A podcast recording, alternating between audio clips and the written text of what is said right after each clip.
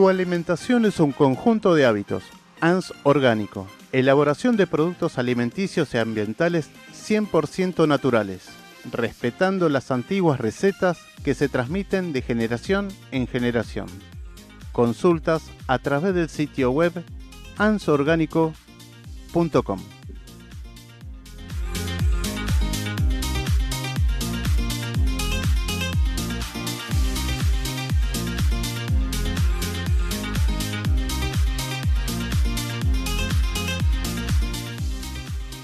Bueno, ya estamos acá en estudio y en la mesa con un amigo. Vamos a acomodarlo porque recién acaba de llegar a la mesa de los estudios acá de radiosentidos.com.ar. Bueno, y darte nuevamente la bienvenida, Antonio, ¿cómo estás? Muchísimas gracias por invitarme nuevamente. Otra casa. Otra casa. Otro formato. Otro formato mucho más moderno por lo que estoy mirando. La verdad que me gusta mucho el cambio. Bueno, después que cuando ya llegue después el bloque de Irene te quedas para ver para ver cómo, cómo, continúa el programa seguramente. Así que bueno, nos trajiste algo muy lindo ¿no? Eh, Estamos hablando, en la apertura estaba comentando que ibas a venir con unas perlitas lindas y con un tema muy, una propuesta, ¿no? Una propuesta histórica del el inicio del cine. Exactamente, la idea es hablar sobre el cine mudo, que eh, por lo general se conoce muy poco o se lo relaciona más que nada eh, con la comicidad, con escenas absurdas, a una velocidad vertiginosa, eh, y bueno, y en realidad el cine mudo, eh, si vamos al caso, fue más que eso. Fue drama, fue intensidad, eh, bueno, un montón de características que, bueno, se desconocen. Se desconocen porque lo que ha quedado en el imaginario colectivo es justamente la parte cómica del cine mudo. Así que, bueno, si ustedes quieren, yo haría una pequeña introducción acerca de, bueno, cómo fue que se fue gestando esto, que hoy es una industria que mueve millones de dólares en todo el mundo. Millones y billones y trillones. Exactamente, me quedé corto, me quedé corto. Bueno, el tema empezó en Francia con eh, los hermanos Lumière. Así es, Augusto y Luis. ¿no? Exacto. Si vamos a tratar de decir los nombres en castellano. Le vamos a pedir de paso a Gustavo que nos muestre ahí en placa. Ah, por favor, sí, sí, Gustavo. Ahí está, ahí lo vemos, a los hermanos Lumière. Exacto. Bueno, el tema es que los hermanos Lumière provenían de una familia burguesa acomodada y eh, una familia burguesa que tenía una fábrica de eh, cámaras fotográficas. En ese momento había como todo un auge de la fotografía, se había modernizado bastante desde los primeros daguerrotipos de 1850 eh, en adelante. Pero eh, la industria fotográfica ya había adquirido eh, mayores proporciones. Recordemos que en esa época está la costumbre que hemos visto en películas de terror de fotografiar a los muertos, por ejemplo. Sí, sí. He visto álbum Inclusive hay una foto muy famosa de Sarmiento. Sí. Sí, sí, sí.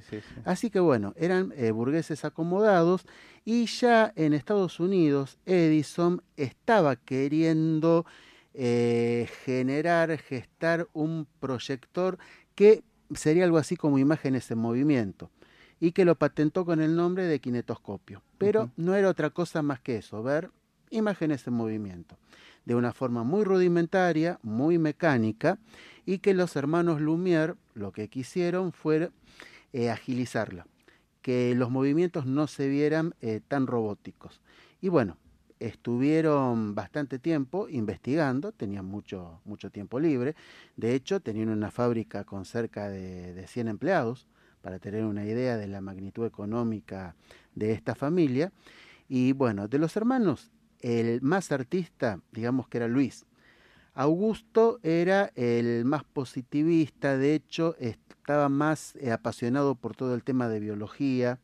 De hecho, cuando en 1903 eh, se separan, él se dedica a la rama médica, a la rama de la biología, y realizó estudios bastante importantes. Pero para ese entonces, estamos hablando de 1894, cuenta Augusto en sus memorias que su hermano Luis sufría mucho de migraña, de insomnio, y esto de modernizar, actualizar el invento de, eh, de Edison lo tenía loco, lo tenía desvelado. Lo tenía desvelado. Y dice, en una noche de finales de 1894, mi hermano Luis inventó el cinematógrafo. ¿Qué fue lo que hizo, digamos, diferente de, de Edison? Bueno, se dio cuenta la cantidad de perforaciones que tenía que tener una fotografía en ambos costados para que pudieran fluir libremente por los primitivos proyectores y generar esa sensación de movimiento continuo. En ese momento ellos habían calculado más o menos que con 16 imágenes por segundo se podía eh, generar, el movimiento. Eh, ahora, bueno, sabemos que se usan 24 por segundo, inclusive eh, Samuel Jackson en la trilogía del Hobbit eh, empleó 48 imágenes por segundo, no se nota mucho la diferencia respecto de 24, pero por eso vemos un poco aceleradas esas primitivas películas, por ese tema de las 16 imágenes por segundo.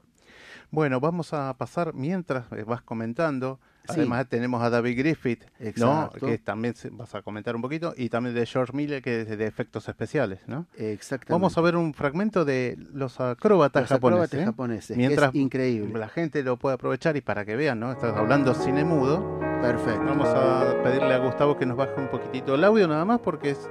Sí, sí.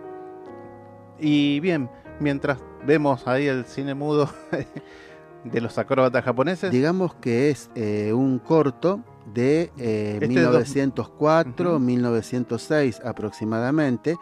Eh, está coloreado a mano con unos pigmentos especiales. O sea, fotograma por fotograma, cada segundo que estamos, estamos hablando de los 16 fotogramas por segundo. Están coloreados a mano, manualmente. por eso quise traer este fragmento para que la gente vea que ya existía el cine a color eh, a principios de siglo, inclusive a fines del siglo pasado.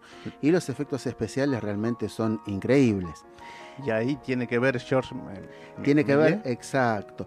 Esta película, este corto que estamos viendo, es eh, de eh, Segundo de Chomón, el Méliès, digamos, español, que fue contratado por la Paté, competidora de Méliès, justamente.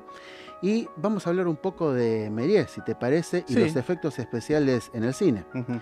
El tema es que cuando ya tienen cristalizado su invento y lo patentan los hermanos Lumière, lo presentan primero a la Universidad de la Sorbonne. Luego lo presentan en Bruselas ante un público intelectual que no le da mayor trascendencia que la de un divertimento pasajero.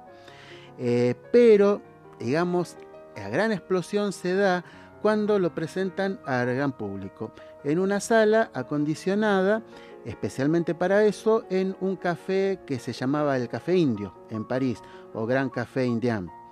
Eh, bueno, ahí está la famosa anécdota, se pasaron eh, unos 10 cortos, cada corto por lo general eh, duraba lo que duraba el rollo, un minuto, no era mayor que eso la duración de cada película, y donde se proyecta, por ejemplo, lo que se considera la primera película filmada, la salida de los obreros de la fábrica, o sea, de la fábrica de los Melier. Todo en cámara fija y, es decir, ponían la cámara a filmar y punto. No había eh, primeros planos, no había secuencias, era como películas documentales de un minuto. Ahí es también donde se proyecta eh, la famosa película La llegada o el arribo del tren, que dice la leyenda, yo lo pongo en duda, de que la gente se asustó cuando veía, veía venir el tren y se levantó de los asientos, pero tengamos en cuenta que estamos hablando de una pantalla equivalente a un televisor de 24 pulgadas, blanco y negro, sin sonido, y que, eh, bueno, eh, no creo que haya producido un efecto tan realista. El único filme, digamos, de ficción que entre esos 10 cortos se proyectaron fue uno que también es muy famoso, El jardinero regado, que estuvo protagonizado justamente por el jardinero de los Melier, que es ese filme, lo habrán visto seguramente algunos de los oyentes, también de un minuto o menos de duración, el jardinero está regando, un chico le pisa la manguera, el jardinero se fija a ver qué pasa y eh, lo salpica un chorro de agua. Bueno, la comicidad evolucionó mucho desde esa época, ¿no? Pero con los eh, Lumière posiblemente el cine no hubiera pasado de justamente un entretenimiento curioso porque no filmaban más que documentales y sin ninguna otra mayor innovación. Claro. Bueno, después hasta que empezaron a aparecer, ¿no? Algunos artistas, ¿no? Exacto. Tenemos acá en pantalla ya a Douglas Fairbanks y a Mary Pickford. Que, está, Mary Pickford, que estaban, eh, eran matrimonio en la vida real, eran matrimonio. Y eh, bueno, junto a David Griffith eh, y Charles Chaplin fundaron la United Artists, que bueno, generó toda una serie de películas bastante, bastante conocidas. Eh, por ejemplo, todas las películas de Chaplin de la década del 20 son del United Artists. Y con eh, Douglas Fairbank, por ejemplo. Bueno, ahí le vamos a pedir a Gustavo ah. que nos vaya pasando el video intolerancia. de intolerancia, sí, que esto es la caída de Babilonia, ¿no? Exactamente. Y bueno, Griffith, eh, por ejemplo. Que están los carteles acá, ¿no? Como ah, están relatando. Los, están los intertulios, los famosos intertulios. resulta que en los orígenes del cine, los decorados eran decorados teatrales, es decir, de cartón piedra o directamente eran eh, láminas. Bueno, lo que hace Griffith, que fue uno de los padres pioneros del cine, si bien no inventó todo el lenguaje cinematográfico como se pretendía en su día, fue el que juntó todas esas cosas que se estaban gestando y eh, las incluyó en una película. Entre los logros de Griffith estaban los efectos especiales realistas. Ahí estamos viendo, por ejemplo, eh, una torre, una catapulta, eh, catapulta, perdón, disparando sobre la ciudad de Babilonia. vemos cómo desde una torre escalan los soldados persas de Ciro para tomar la, la ciudad. Y bueno, estos decorados. Y ahí está la actriz, ¿no? Estaba Mary Pickford. Eh, exacto.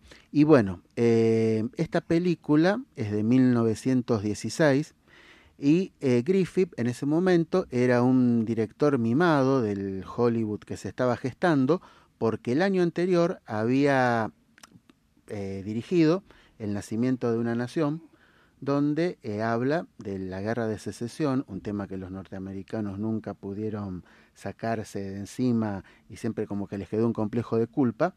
Y es una película extraña porque los buenos son el Ku Klux Klan. Ah, mira. y bueno, fue un éxito enorme, entonces le dieron carta libre para hacer intolerancia. Claro. Mira, ahora vamos, estamos con la siguiente placa que estamos hablando. Bien, vemos, ¿no? Una foto de Rey de Reyes. Ben Hur, la escena de los carruajes, ¿no? Y Ben Hur en color también. Exacto, porque, bueno, ya en esta época estamos hablando, estas películas son de 1925, 1926. Ya son superproducciones que duraban entre dos horas, dos horas y media. Y, eh, bueno, tenemos, por ejemplo, que se coloreaban parcialmente, es decir, estas películas no son. Ahí tenemos, por ejemplo, la carrera de Ben-Hur, claro. que quiero destacar que en la película de 1959 con Charlton Heston, que todos conocemos, la carrera de cuadrigas es prácticamente una copia fotograma por fotograma de la versión muda ah, o sea que la toma, tomaron parte de la versión Inclusive, eh, no es que tomaron parte, pero tomaron, digamos, las escenas, eh, los movimientos, digamos, eh, el, storyboard, como se dice.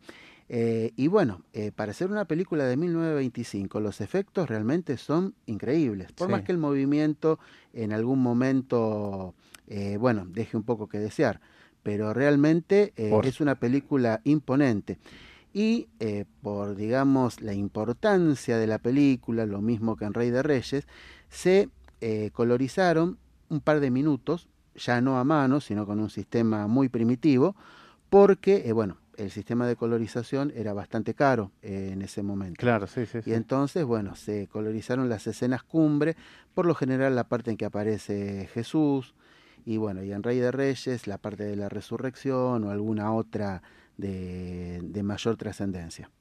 Seguro, sí. ni hablar, ¿no? Bueno, después aparece otra, un clásico, ¿no? El Pirata Negro. El Pirata Negro con Douglas Fairbanks, que lo mencionamos recién, que es algo así como el padre del cine de acción.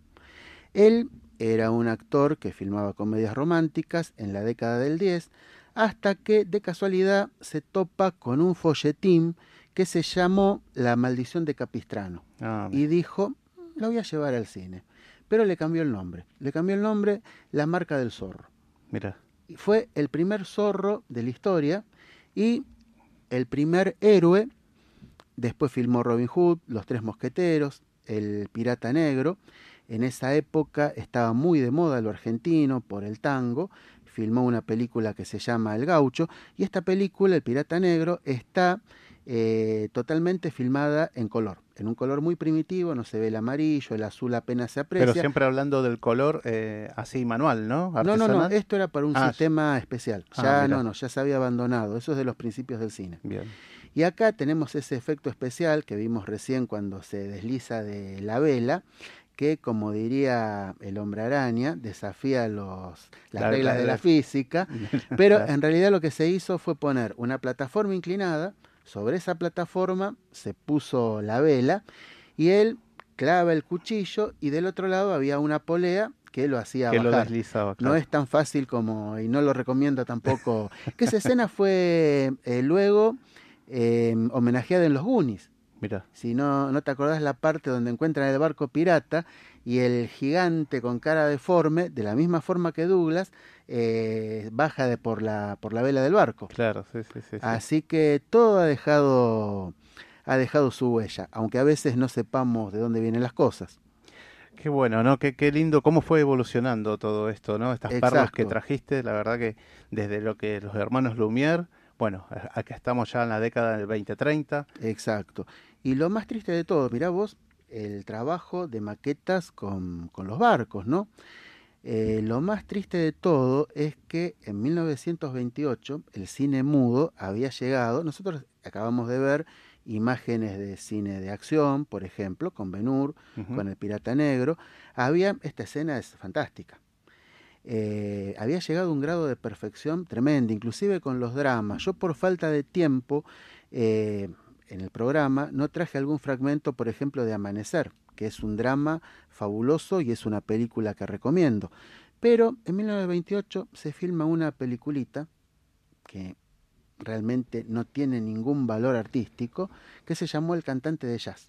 Ah, Esa mira. película tenía el sonido sincronizado con la imagen. Y bueno, y cosa increíble, como jamás pasó en la historia de ningún arte, el cine mudo murió de un día para el otro, por decirlo de alguna forma. La gente empezó a demandar películas películas sonoras Sonoras. y inclusive hasta hizo un retroceso en los primeros tiempos, porque era muy difícil, esto se ve por ejemplo en la sátira que es Cantando bajo la lluvia, y eh, para redondear, te diré que el cine volvió a ser teatral, porque los actores no podían moverse de donde estaba marcado la línea del micrófono. Mira vos. Claro, eso también para la sonoridad, ¿no? Que tenga un impacto y también Así la es. actuación, el papel, el guion. Bueno, Así es. Antonio, muchísimas gracias por no, estar. por favor, gracias y bueno, a ustedes como por siempre invitarme. estás invitado, seguramente que el próximo mes tendrás otra perlita más para traernos. Te agradezco muchísimo. Bueno, Bueno. ya volvemos.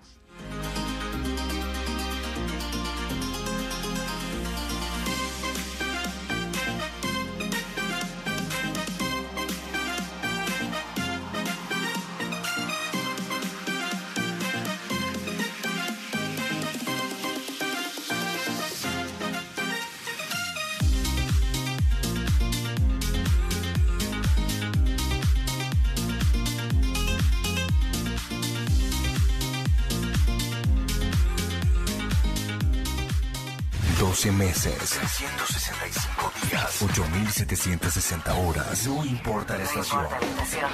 Todo el año. Todo el año. Estamos con vos. Estamos con vos. Radio Sentidos. www.radiosentidos.com.ar. Para vos.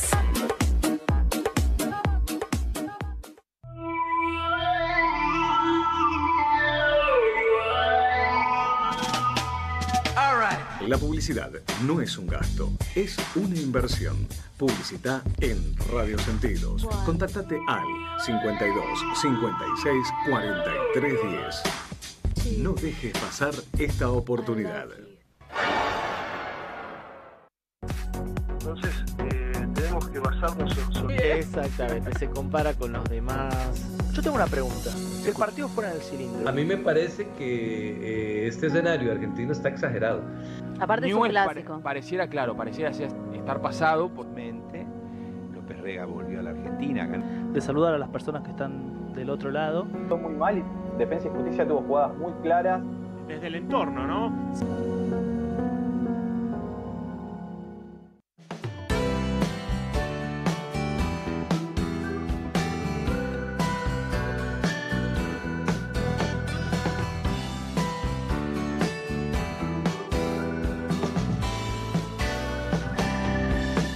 radiosentidos.com.ar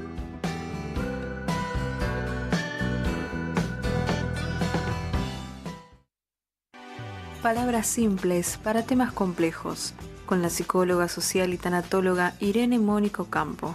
Espacio imperfectamente perfecto.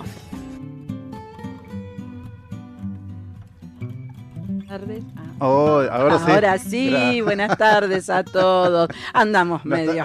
Estamos medio corriendo. Eh, corridos, corriendo, perdidos. Sí, yo vengo, me viene corriendo la aguja grande del reloj. No sé, alguien me corre y no sé quién me corre. Para variar, como siempre. ¿Cómo Ay, estás, Adrián? Bien, muy bien, ya estamos al aire. Bien. Y bueno, son las 19.33, así que estamos con una temperatura de 27 grados eh, y 64% de humedad. Está más pesadito que la semana Sí, pasada. Está, claro que está- viene medio densa la situación. Pero bueno, es verano. Eh, hay gente que le gusta el verano. Los admiro mucho. Que sepan que los quiero. Pero no es lo mío. Bueno, hoy traes un, un- un tema. Hoy traigo un tema que, que ya- viene a colación a lo que hablamos la semana pasada, que era duelo. Hoy vamos a hablar de resiliencia, que es esto que se escucha mucho. Antes de hablar sobre la resiliencia, les quiero leer dos parrafitos de Galeano que son como muy muy la impronta de esto de la resiliencia, ¿no? De un mar de fueguitos, Galeano dice que cada persona brilla con luz propia entre todas las demás. No hay dos fuegos iguales. Hay fuegos grandes y fuegos chicos y fuegos de todos los colores. Hay gente de fuego sereno que ni se entera del viento y gente de fuego loco que llena el aire de chispas. Algunos fuegos, fuegos bobos, no alumbran ni queman, pero otros arden la vida con tantas ganas que no se puede mirarlos sin parpadear, y quien se acerca se enciende. Qué lindo, ah, linda, lindas estrofas. ¿eh? Esto es muy nuestro para nosotros los que hablamos de duelo y de resiliencia y de todos estos temas. Porque la resiliencia, ¿qué es? Hablamos mucho de resiliencia y muchas veces no sabemos de qué estamos hablando. Claro. En física... A ver, cualquier situación El- que uno retoma puede ser resiliente. Puede ser, siempre se es resiliente. De cualquier circunstancia adversa se genera una nueva oportunidad y al generar la nueva oportunidad, ahí está la resiliencia. ¿Por qué? Porque es como tocar fondo. A ver, vos te zambullís a la pileta, tocas fondo con la punta de los pies y ese mismo impulso te eleva para buscar la superficie. Sí, un examen que te va mal y decís, bueno, Eh, tomo conciencia, lo preparé mal. Lo preparé mal, porque uno cuando va a rendir sabe cuando le va a ¿Qué ir mal, cuando no? lo preparó mal. de- quizás antes era más, ha sido esto, ¿no? Me fue mal un examen, pero voy, me preparo otra vez y lo rindo otra vez. Ahora como que les cuesta mucho a cuesta- toda esa etapa juvenil, ¿no? Estamos hablando de Esa etapa de adolescente y- reconocer- y, y- y ahí en adelante, ¿no? Eh, pero aparte esa y de etapa prepararse nuevamente. de reconocer y prepararlo, porque uno cuando da un examen y lo da mal, es porque ya interiormente sabe que lo preparó mal. Porque te faltaron horas, porque te faltó O dejar para descanso, después. o dejar para último momento, porque total lo leo, en dos leídas lo tengo. No, mentira, te encontraste con 25, 27 palabras nuevas y no sabes de dónde ponerlas. Porque a veces es una palabra la que te saca de contexto. Una palabra desconocida, una palabra que no la tenés en tu, Sí, en tu sí, sí. vocabulario y ahí te descompaginó toda una bolilla, todo un tema, una bolilla que antigua, toda una unidad, ahora se dice unidad, me deschavé sola. La resiliencia, dice la física sobre la resiliencia, que es la capacidad que tienen los materiales de soportar un choque y no romperse. Más clarito que esto imposible. A vos te golpean, vos te golpeás, te chocas, te, te das la cabeza contra la pared, pero el mismo impacto no te rompe, al contrario, te da el impulso para que te rearmes y salgas otra vez. Ese es el momento, ¿no? Ese es el momento de rearmarse. De rearmarse y salir de nuevo. El momento que tocas fondo con la punta de los pies de la pileta, tocas el fondito y subís para buscar el oxígeno. Esa es la mejor definición de la resiliencia es la capacidad humana y universal que nos permite a las personas, a los grupos o a las comunidades sobreponernos a situaciones adversas. Transformar o fortalecer positivamente la vida de las personas, porque esto de que vos te golpeás o que te caes o que te golpean o que te chocas, te transforma porque no sos el mismo de antes. Después de esta situación no volvés a ser el mismo en alguna ínfima fibra cambiás y lo modificás. ¿Y cómo lo vas a modificar? Acá está el key de la cuestión, hay que modificarlo en positivo, porque si lo modificás en negativo, te vas a hundir, te vas a deprimir, te va a costar más. Y no es bueno, hay que transformarlo siempre en positivo, ver eh, qué viene después, tomar lo que viene después y no volver hacia atrás. Totalmente. ¿Mm?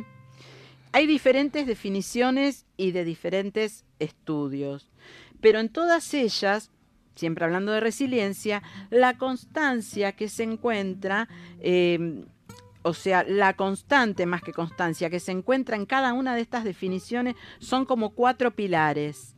Es la capacidad, la adaptación, la construcción y la finalidad. Aquí es donde todos estos estudios colocan a la resiliencia como una de las inteligencias emocionales. De eso vamos a hablar otro día. Nosotros los humanos tenemos siete inteligencias emocionales. La música, el arte, este... Siempre tiene que ver con la parte de estimular. De estimular. O estimulada también. Eh, sí, de la parte para estimular eh, lo que es el ser humano, el alma, la psiquis. Y ahora con todos estos estudios a la resiliencia la han nombrado, algunos la nombran como una octava em, inteligencia emocional. Pero de inteligencia emocional vamos a hablar en, la próxima o en la próxima, ya prontito, para no perder el hilo. Para llegar a la inteligencia artificial. Y va llegando, esto es lo que permite. Va evolucionando. Eh, a partir de todas estas siete inteligencias, como una fue evolucionando sobre la otra y se llegó a la inteligencia artificial, obviamente, que era lo que hablábamos en un momento que estamos en la era líquida y la gente no sabe qué es y ya también lo vamos a conversar. Estamos cambiando de, un, de la era moderna. vamos pasando de etapa Estamos pasando de la era moderna a la era líquida y la gente no lo sabe porque todavía no está eh, muy difundido y no nos damos cuenta. Informado, familiarizado. Informado, familiarizado. Quizás sí, familiarizado en hábitos, pero... De trabajo, o, como yo que la vez pasada decía que no sabía lo que eran los millennials, los millennials y los centennials, que me desayuné, que uno es millennial, bueno, bienvenido al club, qué sé yo. yo estaba totalmente en ascuas con eso, porque vamos cambiando, como vos decís, vamos pasando de una era a otra y nosotros las que los transitamos no nos damos cuenta. Seguro. Si no hay alguien de, afuera que viene y te dice... Sí, aparte de las edades nuestras, ¿no? Que vamos, es decir, eh, pasamos la etapa infantil, adolescencia y así sucesivamente. Más, Pero también la etapa eh, más la comunitaria. La, comunitaria y la universal. Estamos en el 2020, vamos evolucionando. Se supone, los supersónicos decían que en el 2000 iba a haber los autos voladores, me mintieron, bueno, no importa, ese es un problema mío que lo tendré que tratar de terapia. bueno, el estudio más conocido que habla sobre resiliencia es el del psiquiatra Víctor Frank Y el trabajo que este señor Frank realizó, lo realizó en base a la gente, a los sobrevivientes a la Segunda Guerra Mundial, a los sobrevivientes de los campos de concentración. Él la duda que tenía era cómo hizo esta gente para poder sobrevivir a tantos horrores. Y ahí es donde se empieza a hablar y se empieza a estudiar esto de la resiliencia, esto de tener una capacidad de adaptación para construirse, reconstruirse y llegar a una finalidad, llegar a una meta. Pudo determinar que los factores o pilares fundamentales de la resiliencia eran estos que nombramos anteriormente. La autoestima. ¿Qué es la autoestima? Es la valoración para consigo mismo. Es saberse que uno eh, vale, que lo que uno sabe, que por más... Hay una señora que sabe hacer unos dobladillos divinos. Bueno, hay que valorarla, tiene que tener la autoestima alta, aunque sea dobladillo lo único que haga. Porque hay otra persona que no lo sabe hacer. Entonces ella se tiene que querer. Es esto de quererse a uno mismo por lo que uno es y por lo que uno sabe y por lo que uno vale. No, no menospreciarse, no decir, no, yo no valgo nada porque no sé hacer un dobladillo. No, no, pero a lo mejor sabes pegar botones. Y la otra señora no sabe pegar botones sin pincharse. o sea, siempre hay una capacidad o, un, o algo que te distingue sobre el, resto. Entonces, uno es, eh, no se tiene que echar a menos. Claro. Y complementarse. Y complementarse con el otro. Y siempre tener la estima en alta. Eso es la autoestima. El compromiso. Se vio que se comprometían unos con otros a ayudarse para salir de eso que realmente ha sido un infierno en la historia mundial, ¿no? La capacidad de actuar, la iniciativa y la independencia, o sea, actuar en el momento por propia, no esperar al otro, sino por tener iniciativa o esperar que te tener la iniciativa de arrancar, de saltar y ser independiente del resto, eso te va a llevar a ser resiliente, eso te va a llevar a conseguir lo que vos querés. Porque a lo mejor el, de atrás, mm. el de atrás tiene miedo y está esperando que ¿qué vos... cosa eso, no? Romper el miedo. Y está esperando que vos, claro, está esperando que vos saltes para él seguirte y resulta que vos estás esperando que él te empuje, pero él no te empuje. es toda una rueda que siguen ahí. Entonces uno tiene que tener la independencia y la O llega hasta ahí y vuelve de vuelta. Tiene que tener la capacidad. Uh, eso de llegar hasta la orilla y volverse. Es es tremendo. tremendo, es tremendo y es, diario. Sí, es, diario casi prácticamente. Pero hay que empezar a ejercer Hay que empezarlo. A ejercitar todas esas. La capacidad para relacionarse positivamente con otros, esto es importante. Si vos te vas a rodear de personas que sean que te sumen, no que te resten, porque si te restan, no sirve.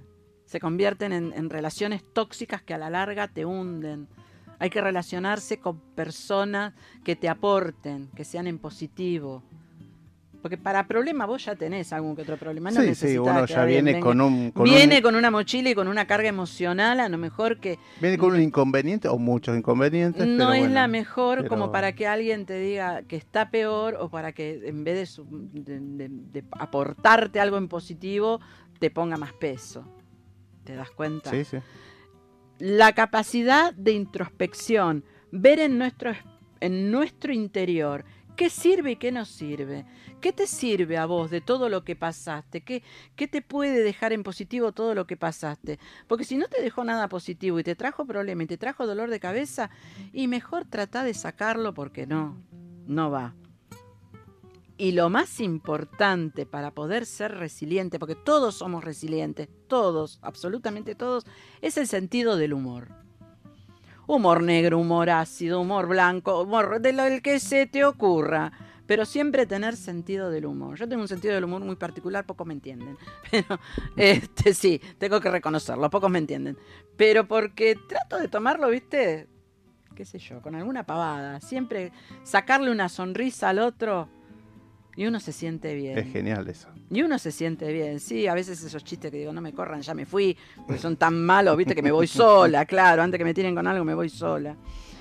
Eh, la capacidad de actuar, la iniciativa y la independencia, para redondearlo, tiene que ver con el equilibrio entre la distancia óptima emocional y física sin entrar en el aislamiento. Esto que te decía, si no te aporta algo en positivo, mantenete ahí donde estás. ¿Mm?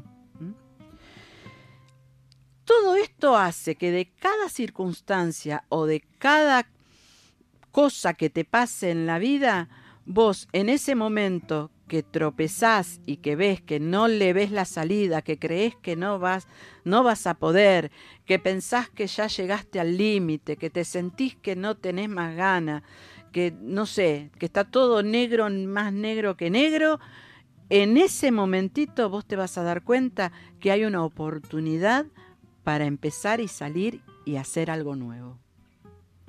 Ahí es donde empieza la resiliencia, con el sentido del humor, con la distancia óptima, con relacionarse con gente que te aporte, eh, con la capacidad de rearmarte. Que, eh, me encontré con gente, ¿no? De no buscar gente que realmente te, apoye, te sume o, que te acompañe.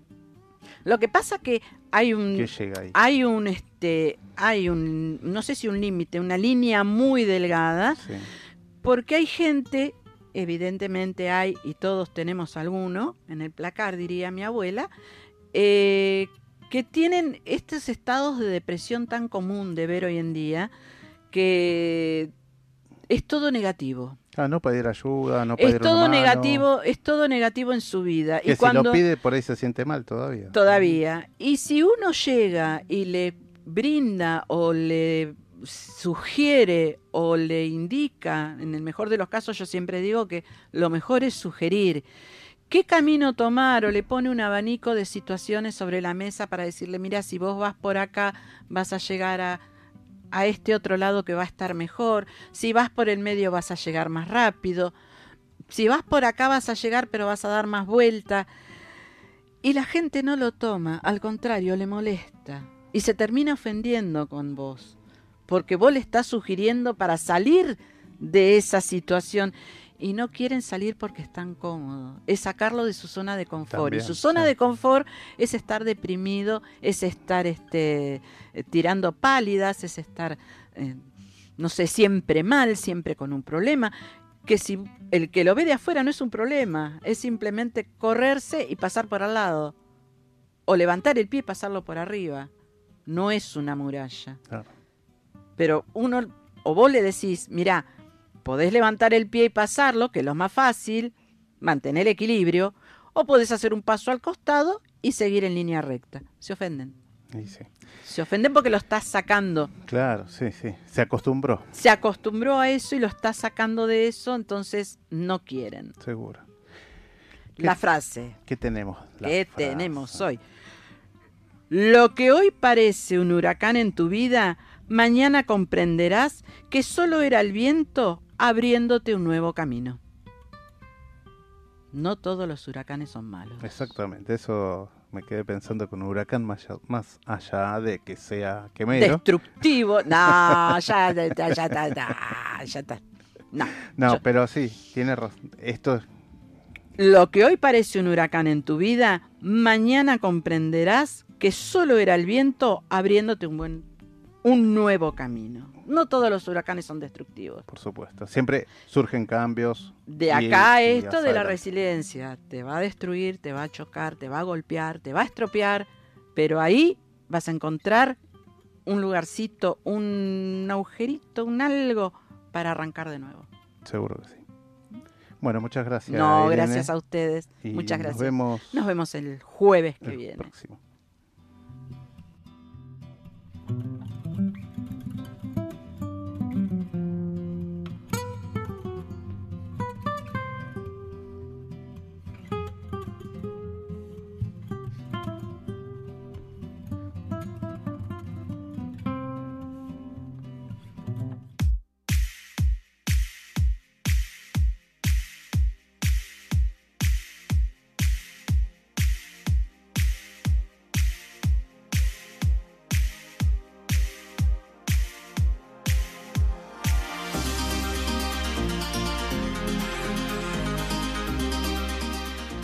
Tu alimentación es un conjunto de hábitos.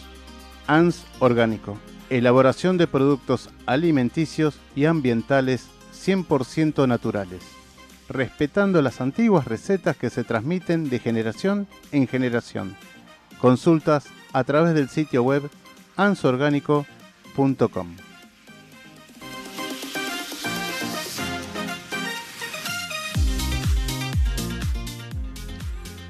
¿Estás interesado en tener tu columna, hacer tu pauta publicitaria? Contactate a la propuesta al 11 40 58 7854 o nos dejas un mensaje a través del mail de la propuesta radio arroba gmail.com. Dale, anímate.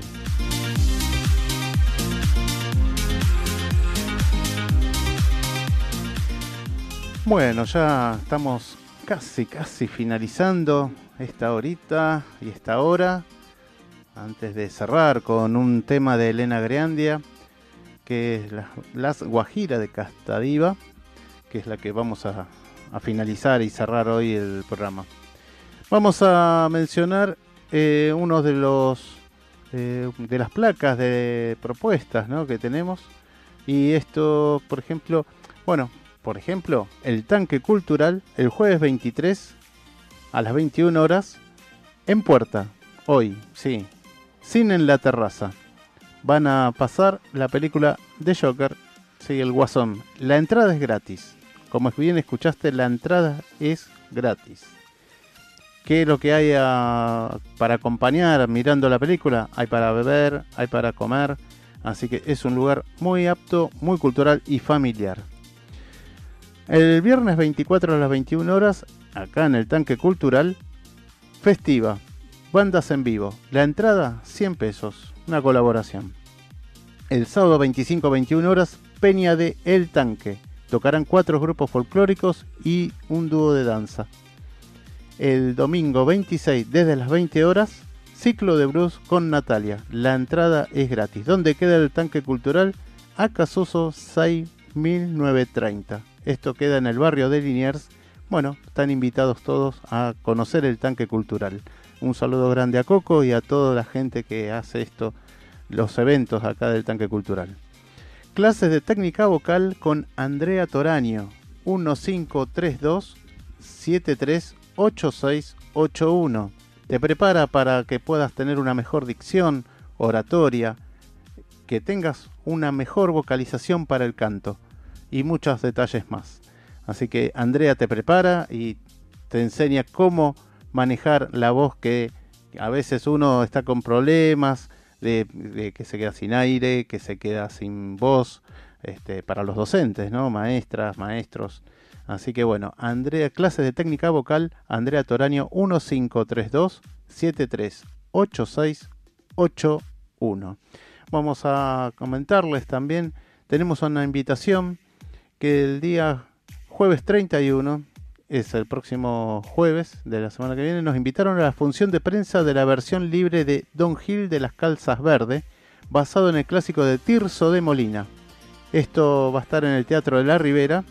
Ah, y así que bueno, como es una función de prensa ahí vamos a estar como eh, solemos estar todos los años que nos envían eh, siempre obras de teatro muy interesantes de lo que es el complejo teatral Buenos Aires que nuclea muchos teatros de la ciudad de Buenos Aires. Eh, esta obra, Don Gil de las Casas Calzas Verdes, va a estar la obra de viernes a domingo, que después, bueno, hay que, vamos a informar qué, qué horario va a tener de función. El costo solamente es de, de 125 pesos. El costo de la entrada para esta obra de 125 pesos, después vamos a dar más detalles. Bueno, vamos a ir cerrando. Agradezco a todos los seguidores de la propuesta radio. Emilio ahí quizás nos está viendo también. Mariana cumplió años hoy también, 13 años. Así que bueno, yo mañana cumplo medio siglo. También saludos a todos. así que bueno, después se van a enterar por las redes. Así, acompáñenos en las redes a través de radiosentidos.com.ar, de Facebook, Twitter, Instagram, también de LinkedIn con la propuesta radio y también a través de los podcasts de audio y video de audio, Spotify, Deezer, eh, Apple Podcasts y también Geardis. Bueno, agradecemos a todos, eh, como nos siguen en todos los programas y vamos a cerrar con Elena Greandia, que es una cantante soprano de España que reside en Valencia. Un saludo grande, que quizás con la diferencia horaria nos están viendo a través de radiosentidos.com.ar. Y vamos a cerrar con la Guajira del Casta Diva. Nos vemos el próximo jueves.